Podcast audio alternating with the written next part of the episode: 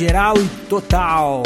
Bem-vindos a mais um rolê literário do Ferrariando, meu site de crônicas, contos, poemas, músicas e podcasts. Meu nome é Ferrari.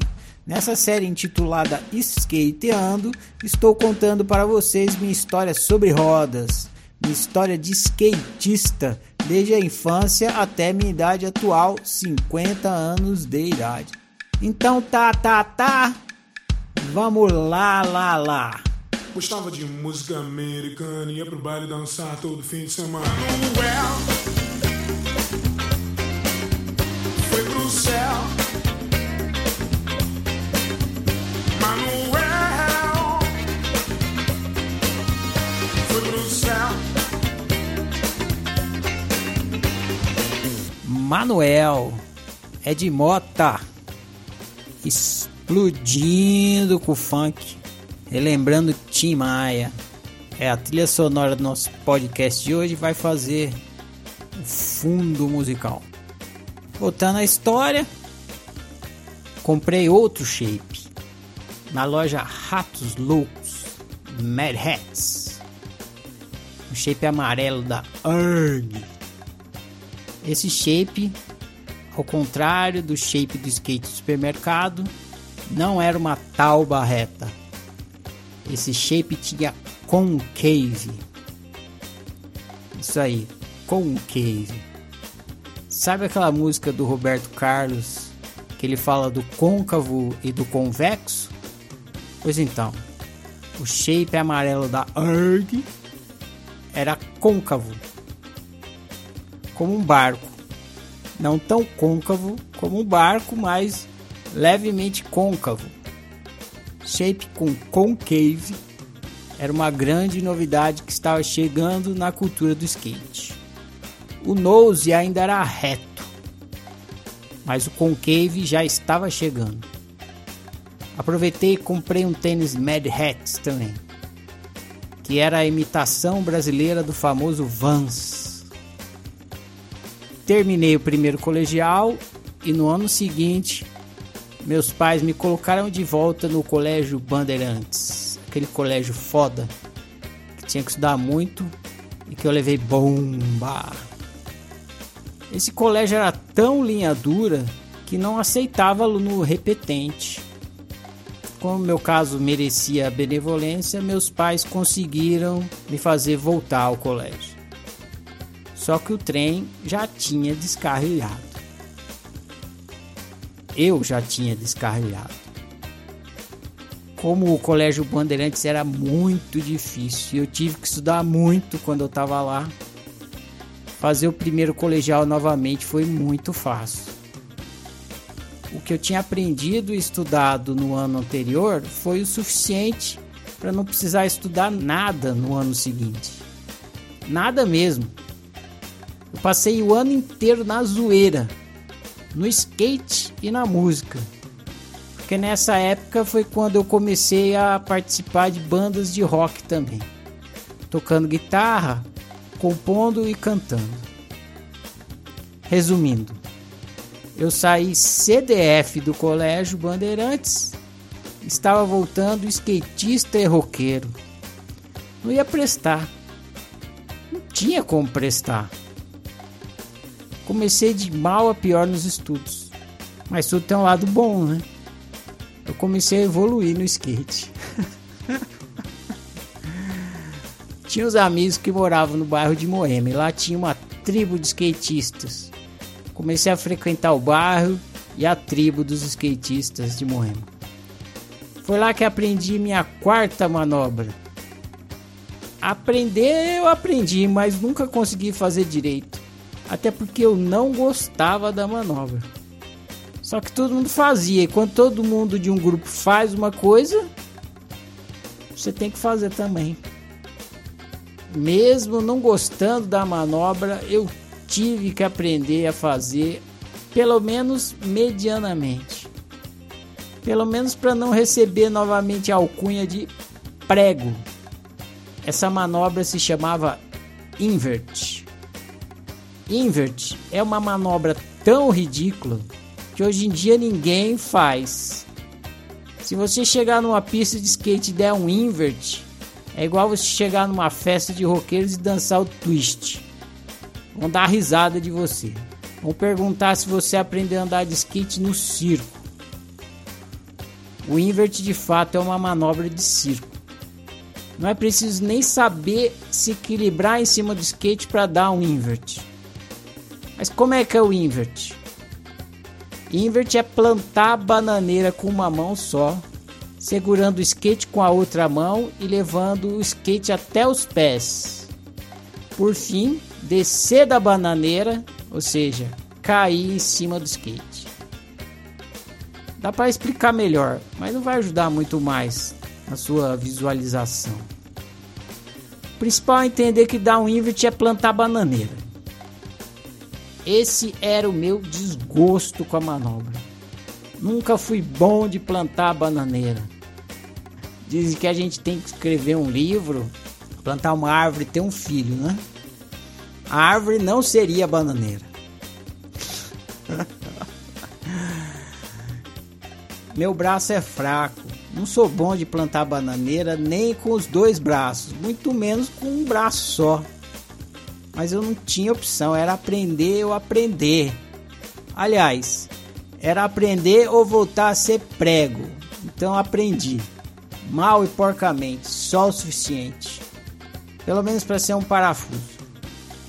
Vou abrir um parênteses histórico aqui para você que não é skatista ou que não conhece a história do skate. O skate começou como um esporte acrobático. No início do skate, Antes do famoso street skate, skate de rua, as manobras de skate eram estáticas e acrobáticas. Passando um tempo, uma turma de surfistas da Califórnia descobriu o skate e começou a andar de skate nas ruas. Como esses caras eram surfistas, eles começaram a tentar executar manobras de surf no skate. Foi assim que as manobras de skates foram deixando de ser estáticas e ganhando movimentos muito semelhantes às manobras de surf. Esses caras são os Z-Boys. E essa história é detalhadamente contada no imperdível documentário Dogtown and the Z-Boys. Eu tinha uns 40 anos e não andava mais de skate quando assisti esse documentário em um cineminha cult perto de casa. Mas foi um boneless no estômago, foi um slide na mente. Saí chapado e chorando do cinema vazio. Eu já estava maduro, então consegui perceber toda a beleza do nascimento do skate quando assisti esse documentário. Jay Adams virou meu ídolo. Mas enfim, fecha parênteses.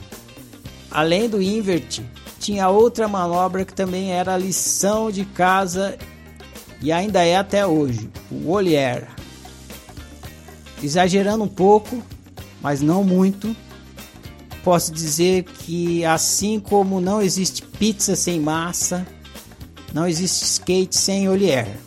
Todas as diferentes pizzas são variações do que fazer com a massa. Todas as diferentes manobras de skate são variações do que fazer com a mesma manobra, o olhar. Hoje em dia, dar um olho é o mínimo que se espera de um skatista, mesmo que iniciante. Naquela época nem tanto, porém, cada vez mais. Então, olhar foi a quinta manobra que aprendi na vida. Não é fácil dar um olho no começo, você precisa fazer o skate pular usando só os pés. Depois que você aprende o olho, você pode subir e descer sarjetas. É uma delícia. Mas até aprender é o diabo. Hoje em dia, os skatistas dão olho de tudo quanto é jeito. Imagina uma pessoa que só sabe transar na posição papai e mamãe e outra que sabe todas as posições do Kama Sutra. Essa é a diferença entre os skatistas da década de 80 e os skatistas atuais. Atualmente deve ter uns 30 ou mais tipos de olho. Na década de 80 só tinha um tipo, para cima. O desafio era quem ia mais para cima, ou seja, quem dava o olho mais alto. a gente empilhava os skates e tentava pular de olho. Quem conseguia pular cinco skates era o rei. Eu pratiquei, pratiquei e consegui pular três skates. Nossa, eu era o cara entre meus amigos inexperientes. Abre parênteses de novo. Decidi que vou contar sobre o impacto que tive assistindo o documentário dos Z-Boys nesse episódio, porque acho pertinente com esse momento da minha história. Mas vou ter que dar um salto no tempo. Nesse salto, como já disse, estou com uns 40 anos de idade e não andava mais de skate. Mas uma vez skatista, sempre skatista. Então, fui descompromissadamente assistir esse documentário de skate estava passando em cinema no bairro do Itaim Bibi, bairro onde morava na época. Saí mexido do cinema, mais mexido do que ovos mexidos. Desculpa aí, queria enfatizar o mexido, mas não encontrei uma metáfora melhor. Mas enfim, do cinema até em casa, aos 40 anos de idade, fui entendendo que eu, como skatista, não tinha feito parte apenas do nascimento de um novo esporte chamado skate, mas do nascimento de um novo estilo de vida. O juvenil slogan Skate or Die ganhou uma dimensão completamente diferente durante uma sessão de cinema de uma hora e meia. A batida, o boneless, o slide, o invert, o ollier e todas as demais manobras que aprendi durante minha vida de skatista ganhou uma dimensão completamente diferente durante uma sessão de cinema de uma hora e meia. Nessa época eu já era escritor, então sentei na frente do computador e escrevi o seguinte texto, que teve o título original de Skate or Die e depois eu mudei para Ponto de Ícaro.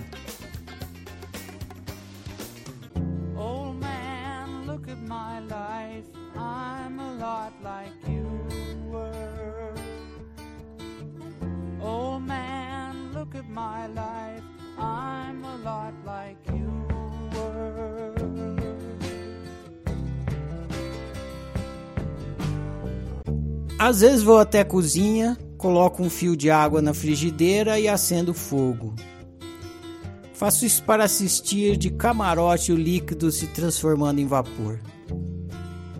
Aguardo com paciência a aparição das microbolhas e recordo as palavras ígneas da professora de ginásio.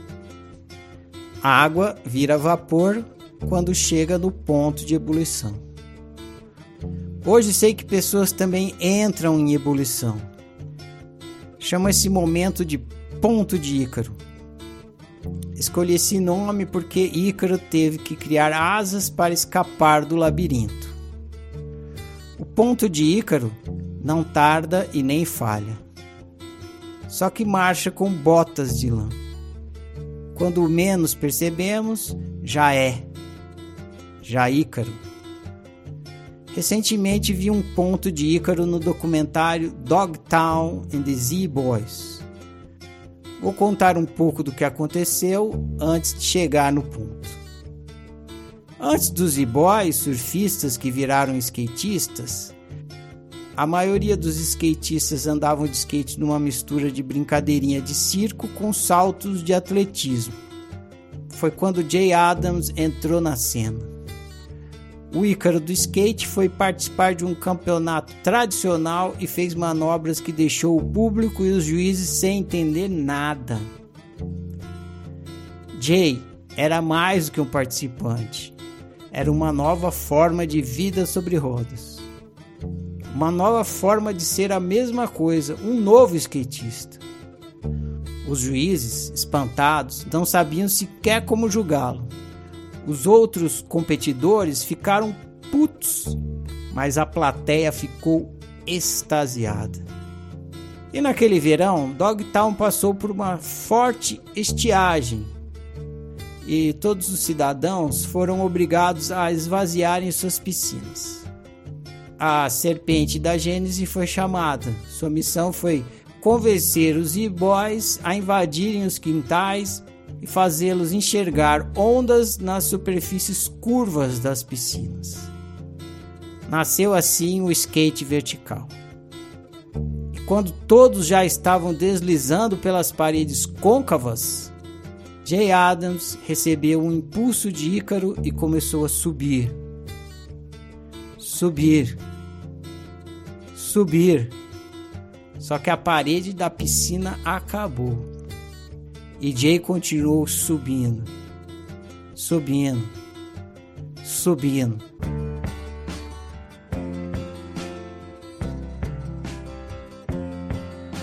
Talvez seja por isso que Jay Adams acabou se envolvendo com drogas em vez de se envolver com a mídia. Talvez o que Jay tenha visto naquele voo vertical seja perturbador demais para fazê-lo voltar a morar numa vida horizontal. Talvez seja esse o êxtase que esteja por trás do visceral mantra Skate or Die. Talvez seja por isso que sentimos dor nas costas e no peito.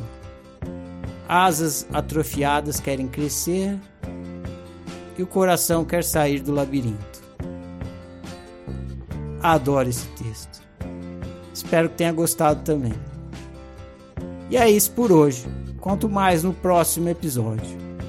Então tá, tá, tá. Até lá, lá, lá. Old man, look at my life. 24 and there's so much more. Live alone in a paradise that makes me think of two. Love lost such a cost. Give me things that don't get lost. Like a coin that won't get tossed.